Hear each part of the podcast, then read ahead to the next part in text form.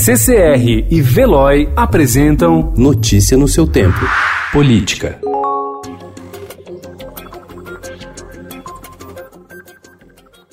Em novo capítulo da crise institucional, o presidente Jair Bolsonaro, em entrevista a José Luiz da Atena na Rádio Bandeirantes, acusou ontem o Congresso de usar o avanço do coronavírus para uma luta pelo poder chamou chefes de poderes de esses caras e insinuou haver uma articulação por seu impeachment, ao dizer que seria um golpe se isolar o chefe do executivo por interesses não republicanos. O que está em jogo? É uma disputa política por parte desses caras. Eu estou sozinho num canto, sozinho num canto, apanhando todo mundo. Grande parte da mídia, não são todos, muitos governadores, os chefes do poder legislativo, né, que é da Câmara e do Senado, batendo o tempo todo. É uma luta de poder. Existe o perigo, mas está havendo um super dimensionamento nessa questão. O confronto em praça pública, um dia após Bolsonaro ignorar recomendação de seu próprio governo, sair do isolamento e participar de ato contra o Congresso e o Supremo Tribunal Federal, fez com que líderes dos dois poderes interpretassem as últimas atitudes como uma escalada autoritária e articulassem uma reação.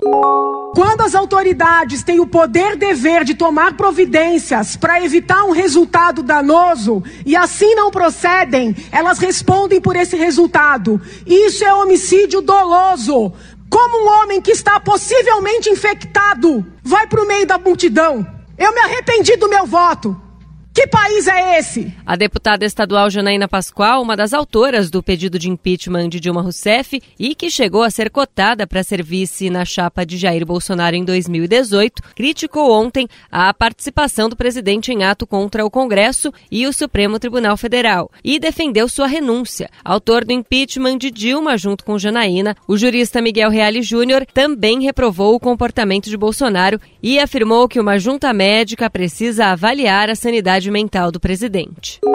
Em pleno avanço do novo coronavírus, o ministro da Saúde, Luiz Henrique Mandetta, começou a ser esvaziado pelo Palácio do Planalto. A presença do presidente Jair Bolsonaro nos atos de domingo atropelou todo o discurso do ministro de enfrentamento à doença e desautorizou uma de suas principais medidas, de evitar aglomerações. Nas redes sociais, onde o ministro encontra apoio até de opositores de Bolsonaro, Mandetta foi aconselhado a mostrar contrariedade pedindo demissão. Notícia no seu tempo. Oferecimento CCR e Veloy.